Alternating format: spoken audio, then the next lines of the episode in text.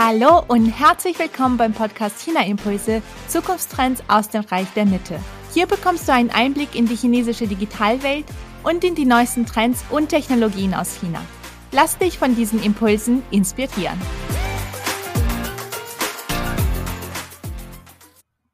Ein frohes neues Jahr. Ich hoffe, ihr hattet einen guten Start in 2023 und ihr seid jetzt schon bereit für das chinesische Jahr des Hasen, das bald anfangen wird.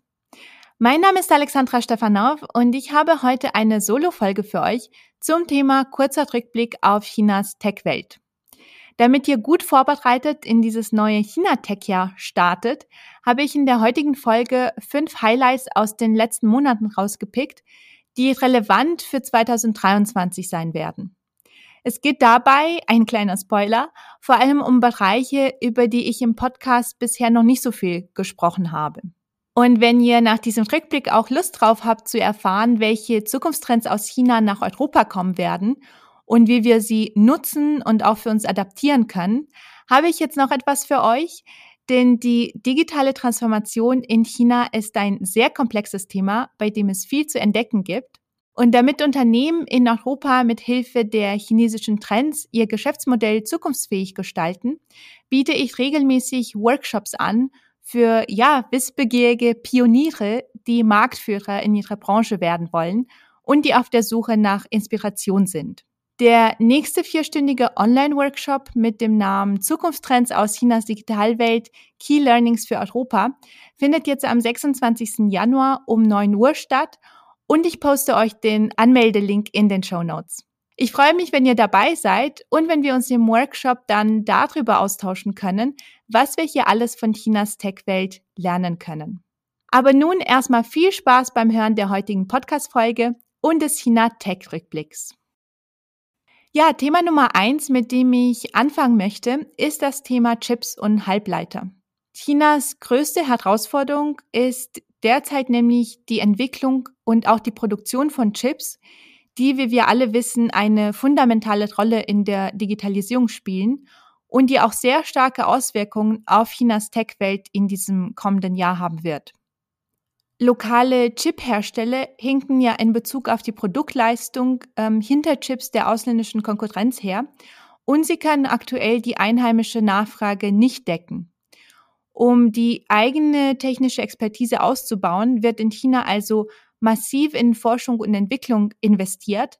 Aber wir sehen, dass die Fortschritte ziemlich langsam sind, weswegen es eher unwahrscheinlich ist, dass die ähm, lokalen Produkte die US-amerikanischen High-End-Chips kurzfristig ersetzen können. Außerdem haben wir in den vergangenen Jahren gesehen, dass die USA nicht nur die Exportbeschränkung für Chips immer weiter verschärft hat, sondern sie haben auch versucht, die Fertigung zurück ins Heimatland zu holen. Das heißt, dass Firmen, die US-Subventionen erhalten, es seit dem letzten Jahr verboten ist, in fortschrittliche Chip-Herstellungskapazitäten in China zu investieren. Und sie werden immer mehr dazu aufgefordert, die Lieferung von High-End-Chips für zum Beispiel für die künstliche Intelligenz und Rechenzentren an chinesische Kunden einzustellen. Die US-Sanktionen blockieren jetzt den Zugang chinesischer Chiphersteller zu amerikanischen Technologien. Dadurch wird dann zwar die Produktion in China nicht zum Erliegen gebracht, aber es wird schon sehr aufwendig und auch sehr langwierig, die Produktentwicklung und die Technologie voranzutreiben unter diesen Umständen. Es besteht zwar die Möglichkeit, dass dieses Verbot die chinesischen Ambitionen und dementsprechend auch den Fortschritt bei High-End-Chips beschleunigen wird, aber es bleibt die Frage offen, wie schnell die chinesischen Hersteller aufholen können.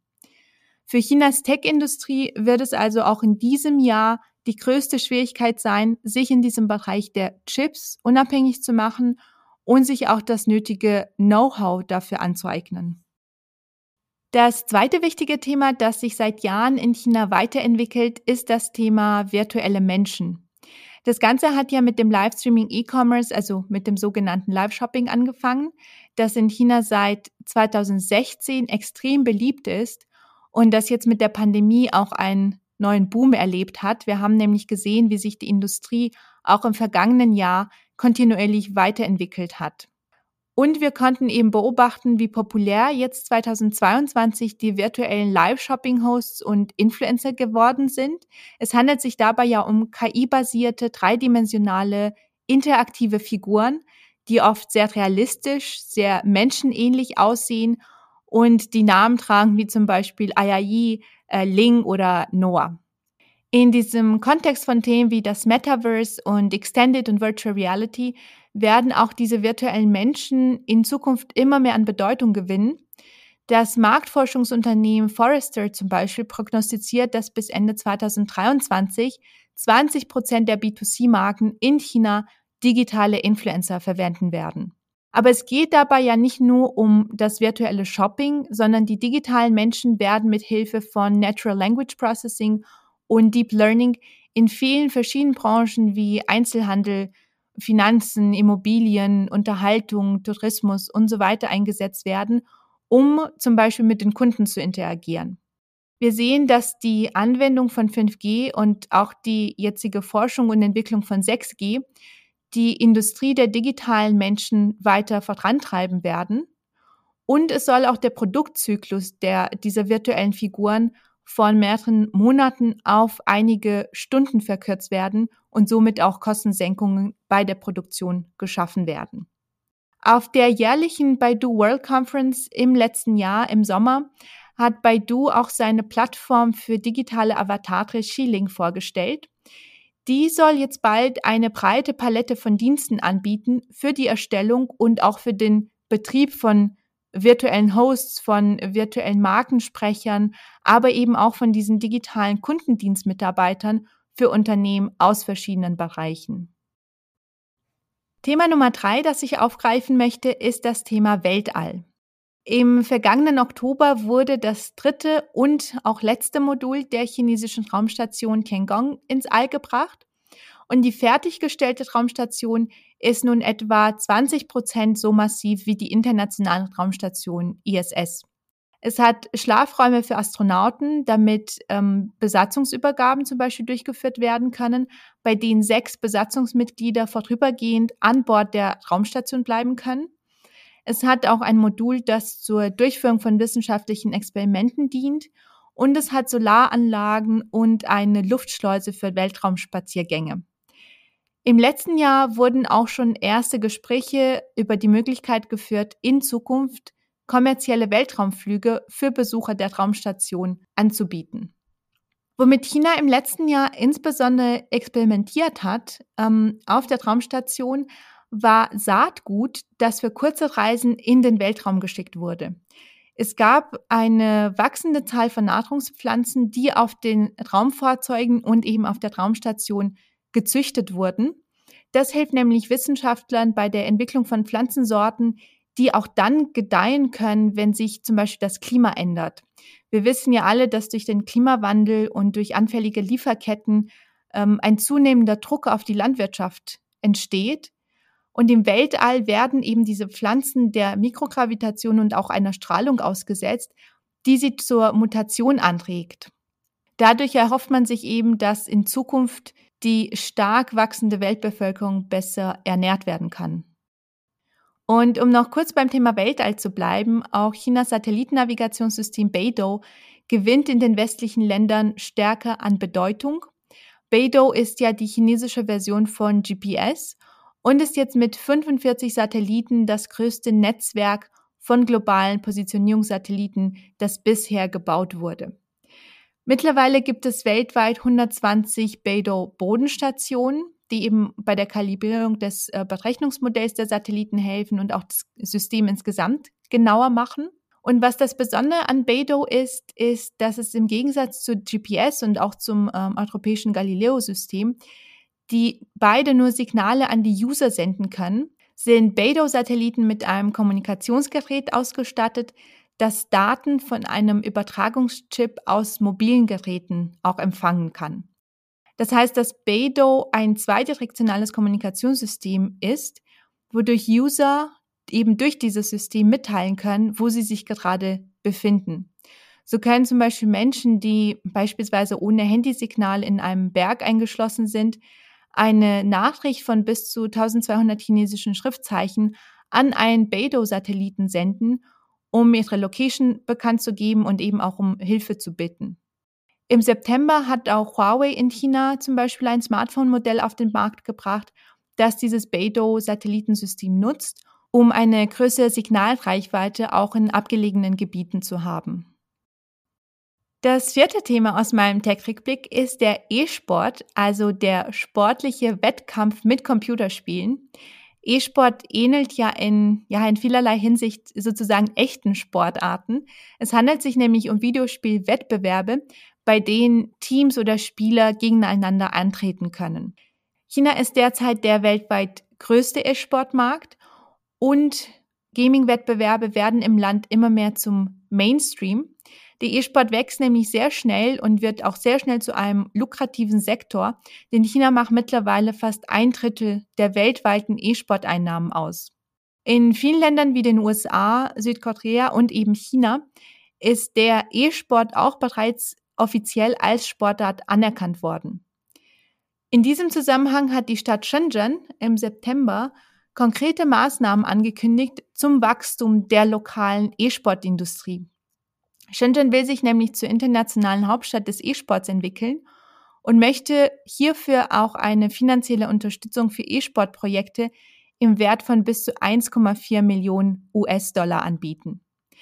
Damit soll eben eine lokale E-Sport-Industriekette aufgebaut werden und es soll vor allem auch die Produktion von E-Sport-Inhalten gefördert werden. Aber dazu sollen auch E-Sport-Einrichtungen kommen, E-Sportstätten, E-Sportunternehmen, Vereine und Clubs und sollen insgesamt E-Sport-Elemente auch in das städtische Leben in Shenzhen und in öffentliche Räume wie zum Beispiel Parks integriert werden. Was Shenzhen eben möchte, ist, dass in Zukunft nationale, aber auch internationale High-End E-Sport-Events stattfinden und es sollen dafür ähm, jetzt professionelle E-Sport-Austragungsorte ausgebaut werden. Und was ich ganz spannend fand, ist, dass auch die Ausbildung von E-Sport-Profis gefördert werden soll. Und zwar werden Universitäten und Berufskollegs in Shenzhen immer mehr dazu ermutigt, E-Sport-Studienfächer und E-Sport-Trainingsräume einzurichten.